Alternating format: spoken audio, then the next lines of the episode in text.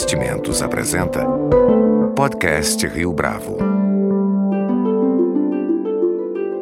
Conheça o Portfólio Rio Bravo, uma carteira de investimentos só sua, só na Rio Bravo. Para informações, entre em contato via investimentos@riobravo.com.br ou 3509-6620. Este é o podcast Rio Bravo, eu sou Fábio Cardoso. Um dos principais portais do país, o UOL se estabeleceu ainda quando a internet brasileira não tinha a mesma adesão que possui nos dias de hoje. De 1996, quando foi fundado, para cá, houve sem dúvida alguma muitas transformações, mas o UOL permaneceu concentrado na produção de conteúdo, ainda que tenha diversificado a oferta de produtos de uns tempos para cá. No podcast Rio Bravo de hoje, nós conversamos com Rodrigo Flores, diretor de conteúdo da empresa. Rodrigo Flores, é um prazer tê-lo aqui conosco no podcast Rio Bravo. Prazer é meu. Obrigado pelo convite. Para a gente começar, é, hoje, 2017, 20 anos, mais de 20 anos depois que o UOL começou, qual que é o foco do UOL como, como empresa?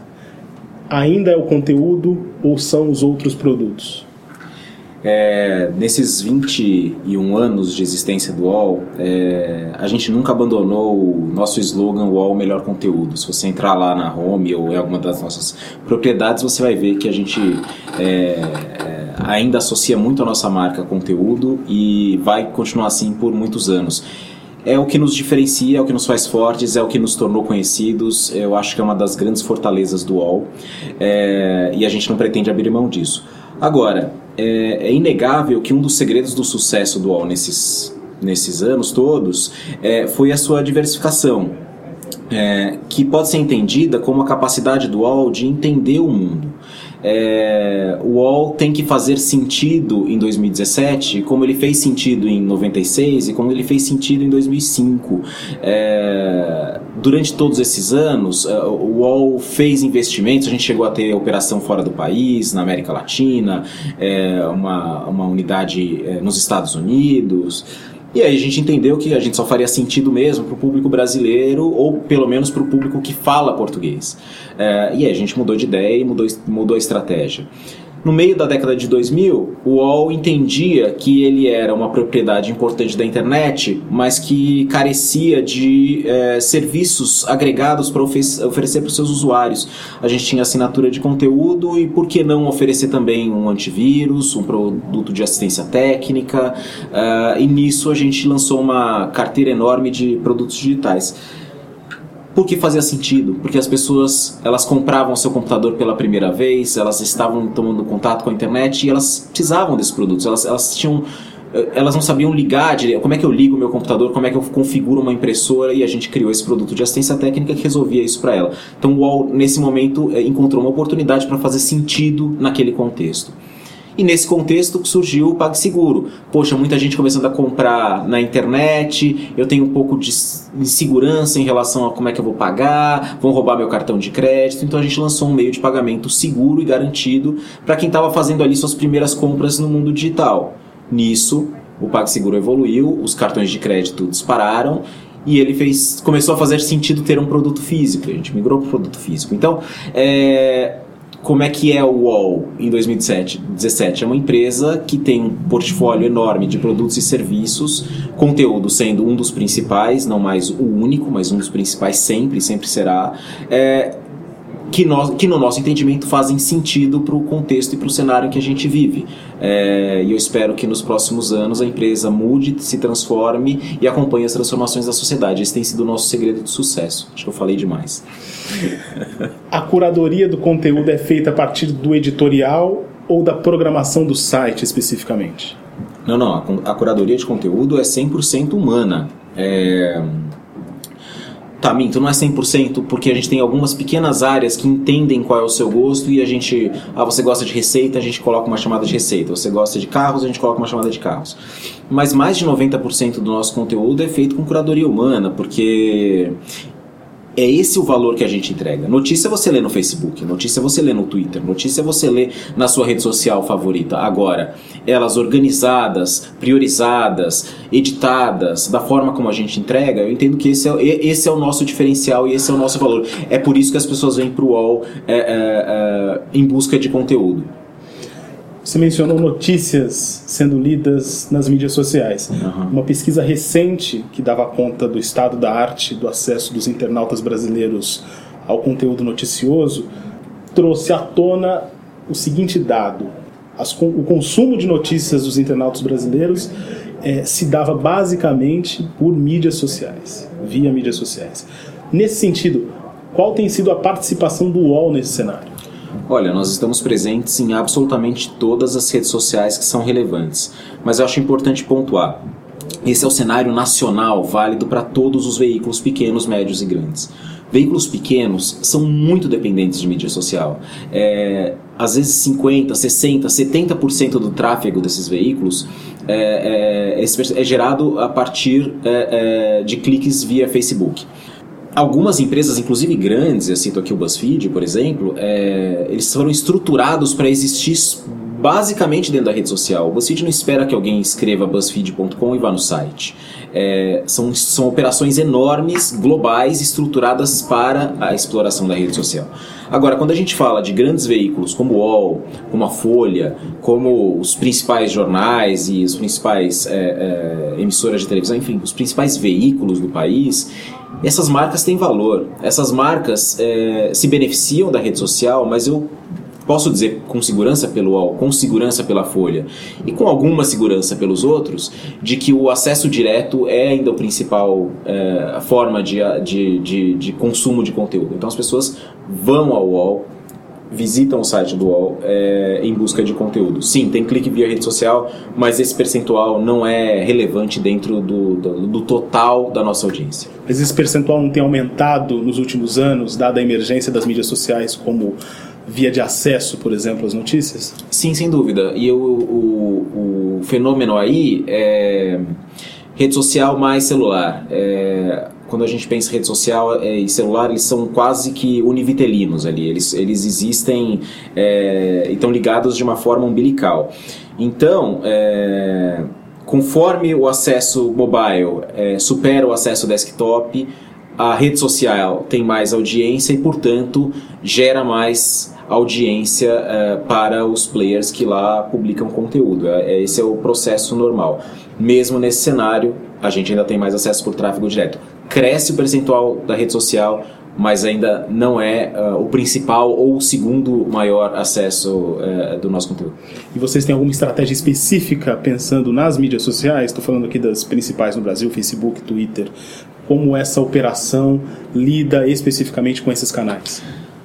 Não só a gente tem uma estratégia, como a gente tem muita gente trabalhando e pensando nisso. Hoje eu tenho uma equipe de dezenas de pessoas só focadas é, no processo de distribuição de conteúdo. A gente não pensa muito em rede social apartado, porque é, é, são três, são três é, é esferas importantes para a gente. A primeira é a esfera da produção de conteúdo. Então, a, gente produz o conteúdo com centenas de jornalistas, uma equipe bastante qualificada. Hoje o UOL tem uma das maiores redações do país. A gente produz esse conteúdo, depois a gente precisa distribuir esse conteúdo. Quando era jornal, era basicamente imprimir e depois colocar no caminhão e entregar na casa das pessoas. Nesse processo atual digital, o que a gente precisa é que colocar essas chamadas nas nossas homes, né, na home do UOL, colocar no nosso aplicativo e distribuir via redes sociais. A gente já teve iniciativa com o WhatsApp, a gente tem hoje é, chatbots no Facebook, isso a gente considera a segunda esfera, que é a esfera da distribuição. Existe uma terceira esfera, que é a esfera das métricas, que é olhar para todo esse trabalho feito, ver o que faz sentido, o que não fez sentido, aprender com isso e alimentar a primeira esfera, de modo que a gente tenha aí um ciclo virtuoso. Né? De alguma forma vocês se sentem refém dessas métricas ou isso não, não, não. nem de longe as, as métricas jamais sobrepõem a, a, a decisão humana. É, é muito comum a gente ter uma, uma manchete do UOL que está longe de ser uma das 20 chamadas mais clicadas da home. E para a gente isso é absolutamente irrelevante, porque a decisão de colocar um determinado assunto na manchete não é com base em audiência, é com base em importância. É, as pessoas vêm ao UOL para saber o que está acontecendo de mais importante. Se fosse para basear em audiência ou o que é mais clicado, aí é, é a gente está falando só de algoritmo, a gente está falando de Facebook, a gente está falando de uma outra experiência. Existe uma discussão antiga, Rodrigo, no jornalismo em relação à separação entre Estado e Igreja, comercial e editorial. Como é que o UOL se posiciona a esse respeito em tempos de conteúdo patrocinado? Olha, é Primeiro, eu acho importante reafirmar que a nossa redação é completamente independente é, e não, é, de maneira nenhuma, influenciada por questões comerciais. Né? É, é uma empresa que vai bem, é uma empresa bem estruturada, é, isso inclusive nos, e, e, assim tem um DNA jornalístico muito forte do grupo Folha, né? Então é, jornalismo é tratado aqui de maneira muito séria, então a gente está muito blindado nesse sentido, em termos de interferência. Agora, é, esse muro que sempre separou é, os, os, veículos mais sérios, digamos assim, os principais veículos de mídia, ele é muito importante, foi muito importante para garantir independência, mas por outro lado, ele alienou, na minha opinião, um pouco o, o, o jornalismo e, e do, que, do que vinha acontecendo com o mercado de mídia. O, quantas vezes eu não vi jornalistas, e aí eu não falo dos meus, falo de, de todos, basicamente meus colegas, né, é, surpreendidos com, com a dificuldade das empresas de mídia, com a crise do setor, com, com é, é, é as questões financeiras que, que emergiram aí nos últimos anos. E é curioso, porque o jornalista é supostamente o cara que precisa saber tudo. É, esse muro esse, esse muro foi uma enorme barreira é, é, que impediu, eu acho, uma conversa saudável entre comercial e editorial, de modo a criar produtos que fizessem sentido para o mercado e para o, para o mercado consumidor e para o mercado anunciante. É, é, esse muro, em alguns lugares, caiu de vez, o que é trágico. No nosso caso, eu posso dizer que ele ainda existe, mas ele, foi, ele diminuiu um pouco, de modo que a gente possa conversar. É, então existem várias conversas minhas com a equipe comercial de como é que a gente pode fazer produtos que façam sentido para o público leitor e que faça sentido para os anunciantes. Então, é, hoje é um trabalho muito mais conjunto, nós não somos mais inimigos, como isso era visto antes. Hoje nós somos parceiros, cada um na sua, mas nós somos parceiros, é, de modo a criar algo que faça sentido. Porque só vai fazer sentido para o anunciante se fizer sentido para o leitor, só vai fazer sentido. É, é, é o anunciante quer estar, ele deseja estar em produtos que as pessoas gostem. Então, é, esse tipo de diálogo, esse tipo de conversa comercial é, tem sido bastante saudável. A gente tem uma área de conteúdo é, patrocinado, uma área de branded content, é, que eu acho que tem sido bem sucedida e mostra talvez um caminho é, é, saudável aí para essa boa relação da publicidade com o conteúdo. Os leitores absorvem bem essa abordagem tão bem quanto os anunciantes esperam, por exemplo? Cara, o, o, branded content, na minha visão, é, e aí a minha visão, eu não sou, não tenho a perspectiva do anunciante, mas a minha visão é que ele é muito melhor do que uma publicidade convencional, porque ela, em primeiro lugar, é conteúdo, ela não é um, um, um banner ou, claro, existe o banner porque ele, ele cumpre um papel ali, mas o branded content, assim, primeira premissa dele, ele tem que ser legal, ele tem que ser interessante, ele tem que ser útil, porque senão as pessoas não clicam. Então você imagina você partir para uma publicidade ou um conteúdo patrocinado, sendo que a sua primeira premissa para a produção disso é tem que ser interessante, tem que ser bom. Cara, é, isso já coloca esse produto muito à frente de muitas publicidades que na verdade só estão focadas em chamar a atenção ou, ou, ou, ou, vender mais produto. Não, olha, quando a gente faz um branded content, ele tem que ser bom, ele tem que ser interessante, ele tem que ser legal. Senão as pessoas não vão clicar, não vão consumir, portanto ele não vai cumprir o seu papel. É, essa é a premissa que a gente usa para tudo, para a produção do nosso conteúdo, inclusive. É, eu acho que por começar com essa premissa, por ter esse, esse primeiro passo é, é, tão claro, eu, eu vejo ele como um caminho promissor e que eu dou bastante valor. Desde o ano passado, Rodrigo, o debate em torno do fake news uhum. ganhou bastante relevo, não apenas fora do Brasil, mas aqui também. Uhum. Quais são as propostas do UOL para a crise de confiabilidade pela qual a imprensa passa hoje em dia?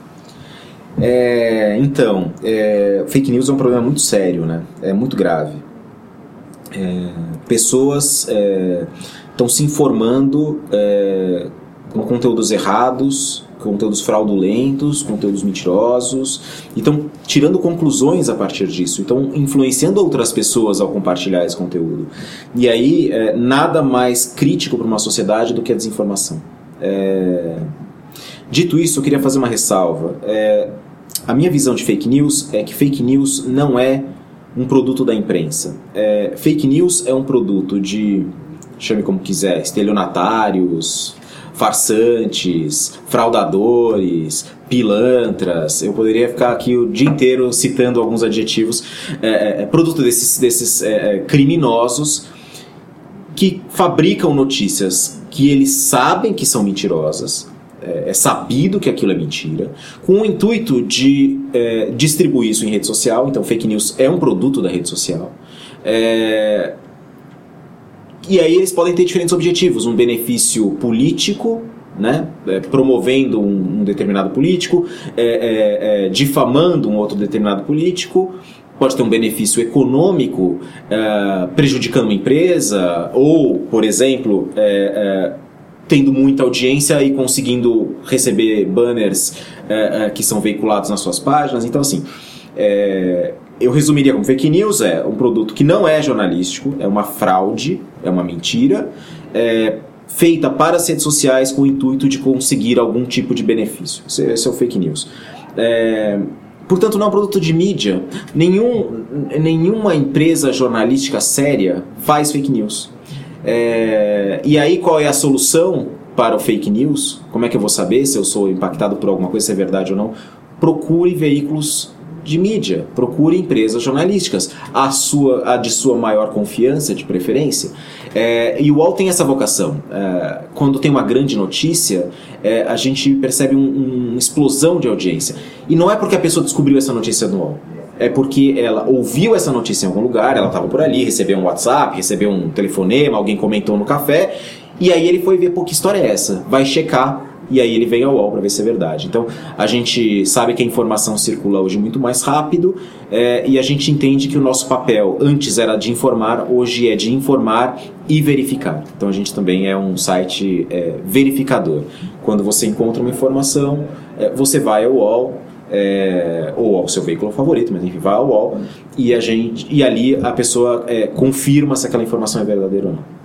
Como é que vocês lidam com a participação dos comentaristas do portal? É uma questão sensível para vocês essa? Você diz os comentários dos internautas. Exatamente. Cara, é, é, é, os comentários dos internautas é, são uma parte importante. A gente fez uma pesquisa recente para saber é, qual era a percepção do nosso assinante em relação aos comentários. E aí eu posso te dizer que dois terços das pessoas consideram eles importantes. Geralmente as pessoas leem tem dois grupos, tem três grupos, né? Os que leem e concordam, leem e discordam e os que comentam. Né? É, então, o comentário não é só de quem escreve, mas também é um produto ali, gera uma conversa para que e as pessoas curiosas acabam lendo para ver se elas concordam ou discordam da opinião da opinião dos, dos leitores. Todos os nossos comentários são pré-moderados. Isso significa que você pode escrever o que você quiser ali é, isso vai para uma fila de moderação humana, então uma, um ser humano vai ler aquele seu comentário e vai decidir se ele pode ser publicado ou não. Ele vai ser publicado se ele não ferir nossas, as nossas é, regras de conduta, ou seja, você não pode cometer nenhum tipo de ilegalidade, crime, é, você não pode é, é crimes contra a honra, por exemplo, injúria, calúnia, difamação. Você não pode promover, falar, ah, eu quero que esse desgraçado morra. Você não pode fomentar o. Enfim, a gente tem algumas regras ali. É, e agora, as pessoas também têm o direito à expressão e à opinião. Então, se as regras. Se a pessoa não está cometendo nenhum crime, se as regras estão sendo seguidas, é, o comentário é publicado mas a gente pré-modera todos. Ou seja, o que você vê de comentários, estamos falando de centenas de milhares, às vezes milhões de comentários, é, o número seria ainda maior. É que a gente faz um filtro antes de publicar. O UOL tem braço suficiente para dar conta de todos esses comentários, pensando em crise política, por exemplo? O UOL tem, é, como eu disse, o UOL tem uma das maiores redações do país, nós somos centenas é, aqui na diretoria de conteúdo, é, e eu acho que o compromisso do UOL é com a qualidade, com o conteúdo, com o seu público. É, e se, então, se a gente não conseguir cuidar bem dos comentários, a gente para de colocar comentários nas páginas. Se a gente não conseguir tratar bem de determinado assunto, a gente para de cobrir aquele determinado assunto. O nosso compromisso é em fazer, mas em fazer com qualidade. No tocante aos temas, Rodrigo, quais são os campeões de audiência do UOL? Se a gente pudesse fazer aqui uma hierarquia: crise política, Neymar ou entretenimento? É entretenimento, tudo varia muito, viu? É, crise política, por exemplo. É, assuntos relacionados ao Lula dão mais audiência do que assuntos relacionados ao Temer. É, assuntos relacionados ao Écio dão mais audiência do que assuntos relacionados ao Temer. Então, mesmo dentro da crise política, você tem nuances, né? É, Neymar, Depende da notícia. Tem notícias do Neymar. Neymar é visto em iate com sei lá quem. Reatou com Bruna Marquezine cara, isso vai explodir de audiência. Neymar faz gol na rodada do campeonato francês, talvez não exploda de audiência. É, entretenimento também varia de acordo com o programa. Novelas, reality shows vão sempre muito bem. É, cobertura de festivais, a gente teve aí o Rock in Rio, é, uma audiência bem menor. Então é difícil colocar esses grandes. É, dentro desses grandes labels você tem muitas sutilezas aí, mas. É, Entre esses três labels, qual que é o mais vencedor? A, a, audiência mais consistente, até pela tradição do UOL, que sempre investiu nessa área, eu diria que é esporte porque a gente tem uma operação bem grande, estruturada há muito tempo. É... Então, assim, se você for categorizar em três grandes categorias, eu diria que esporte é a maior das três. Para a gente encerrar, Rodrigo, de uns anos para cá, canais ou emissoras de TV têm migrado para dentro do UOL. Um, queria que você comentasse um pouco dessa estratégia para a gente. Como é que isso surgiu para vocês e como é que isso tem representado em termos de audiência? Bom, o UOL em 96, quando ele, ele é, surgiu, ele já tinha alguns parceiros. Ele tinha lá as revistas da Abril, ele tinha a Folha de São Paulo, ele tinha, se não me engano, Isto É. é o UOL sempre foi, é, sempre se viu como um destino das pessoas e sempre teve a preocupação de oferecer o que a gente diz o melhor conteúdo. E esse, o melhor conteúdo não é só produzido aqui, mas também é produzido por nossos parceiros. É, nós temos a felicidade de ter trabalhando com a gente e compartilhando os mesmos valores que a gente, é, parceiros como a Band, a Rede TV, a Discovery, Disney, UFC, é, são 400 parceiros.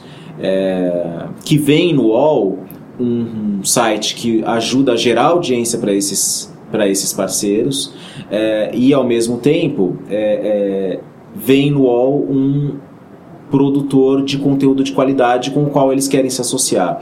Então, é, é, aquela história do somos fortes separados, mas juntos somos ainda mais. E essa tem sido a nossa filosofia. A gente quer trabalhar com todo mundo que trabalhe direito, é, que, com, que, que compartilhe as mesmas princípios e valores que a gente e que tenha um conteúdo de qualidade para a gente poder é, promover, divulgar e, e cham, chamar de nosso, entre aspas. Rodrigo Flores, muito obrigado pela sua entrevista, obrigado. pela sua participação aqui no podcast Rio Bravo. Valeu, valeu, gente, obrigado. Com edição e produção de Leonardo Testa, este foi mais um podcast Rio Bravo. Você pode comentar essa entrevista no SoundCloud, no iTunes ou no Facebook da Rio Bravo.